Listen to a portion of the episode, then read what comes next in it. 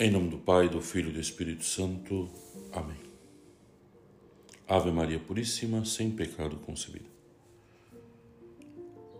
Hoje, nessa quarta-feira, dia 7 de julho da 14 semana do Tempo Comum, vamos meditar e contemplar o Evangelho de São Mateus, capítulo 10, do versículo 1 ao 7.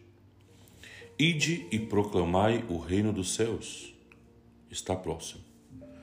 Hoje o Evangelho nos mostra Jesus enviando os seus discípulos em missão. Jesus enviou esses doze com a seguinte recomendação. Os doze discípulos foram então ao colégio apostólico, que significa missionário, a igreja, que em sua peregrinação terrena é uma comunidade missionária, pois tem a sua origem no cumprimento da missão do Filho e do Espírito Santo segundo os desígnios de Deus Pai. Do mesmo modo que Pedro e os demais apóstolos constituem um só colégio apostólico, por instituição do Senhor, assim o Romano Pontífice, sucessor de Pedro e os bispos, sucessores dos apóstolos, formam um tudo sobre o qual recai o dever de anunciar o Evangelho por toda a terra.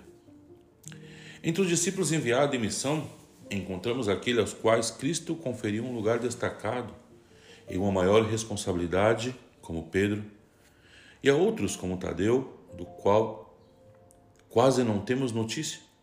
Afinal, os evangelhos foram escritos para nos comunicar a boa nova e não para satisfazer nossa curiosidade, por assim poderíamos dizer.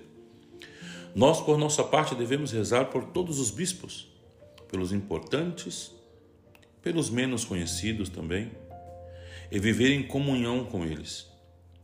Seguir a todos os bispos como Jesus Cristo seguiu ao Pai. E nós procuramos ser obedientes aos nossos bispos, mas procuramos rezar por nossos bispos. Somos pessoas que nos colocamos em orações por cada um deles. Jesus não buscou pessoas instruídas, mas simplesmente, mas simplesmente as disponíveis e capazes de segui-lo até o fim. Isto nos ensina que cada um de nós, como cristão, também devemos sentir-nos responsáveis por uma parte da obra da salvação de Cristo. Somos pessoas que procuramos dar bom conselho aos nossos irmãos, procuramos ajudar os nossos irmãos, Somos pessoas que temos tempo para escutar os nossos irmãos e até mais. Somos pessoas que vivemos em oração, temos tempo para Deus. Como a obra está em seu começo, Jesus logo estabelece os limites.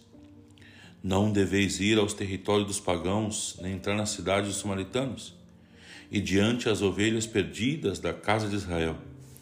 No vosso caminho proclamai: o reino dos céus está próximo.